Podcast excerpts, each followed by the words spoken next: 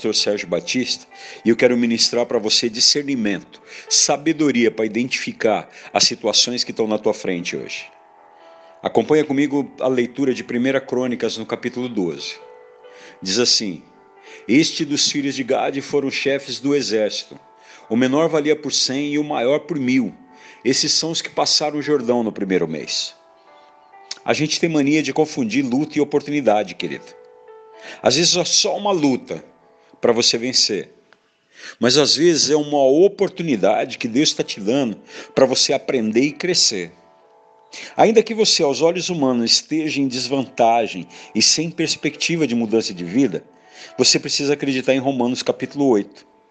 Lá diz que todas as coisas cooperam para o bem daqueles que amam a Deus e daqueles que são chamados segundo o seu propósito. Seja qual for a situação, você vai enxergá-la hoje como uma oportunidade que Deus está te dando para mostrar ao mundo a tua vitória. Se você encarar dessa maneira, o Senhor te fará um referencial, querido. Ele vai te dar notabilidade e, por consequência, ele vai te dar a liderança que só o Espírito Santo derrama sobre as pessoas que entendem as oportunidades. Quando encaramos os nossos problemas e não nos afogamos em murmurações, em droga, em álcool, em depressão, Deus nos dá uma capacidade realizadora de tal maneira que um de nós vale por cem e outros valem por mil, querido. Ele tem como uma das bênçãos espirituais para derramar para a gente a sabedoria que vem do céu.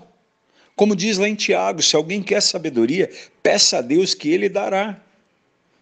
Você precisa acreditar, querido, que toda situação que Deus está colocando na tua frente, ela tem o objetivo de desenvolver a tua liderança, de desenvolver a tua notabilidade.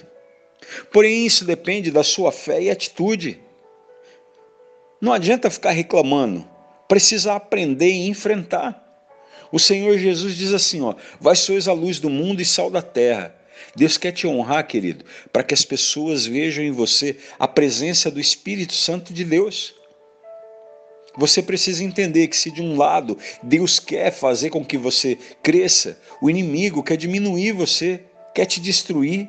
E a melhor forma dele conseguir fazendo isso, querido, é tocando nos seus sentimentos. É colocando pessoas para te julgar, criticar, desanimar. Mas se o trabalho desse é, dele é esse, o trabalho do Senhor é nos restaurar, abençoar e acrescentar. O grande problema é que a gente não sabe respeitar o tempo. Se a gente lembrar que em Eclesiastes está escrito que há um tempo certo para todas as coisas, a gente tranquiliza o coração. A gente sabe que entre um e o outro há um intervalo. Então hoje a única forma de você ser notado, reconhecido e levantado em força é você enfrentar com perseverança e sabedoria que vem de Deus essa situação. Então hoje você vai pedir ao Senhor sabedoria, você vai perseverar, você vai se lembrar que essa luta, vergonha ou enfermidade, ela veio para que através de você todos vejam a glória de Deus. Eu quero que hoje você pense nisso. Que o Senhor Deus te abençoe e Ele te guarde, em nome de Jesus.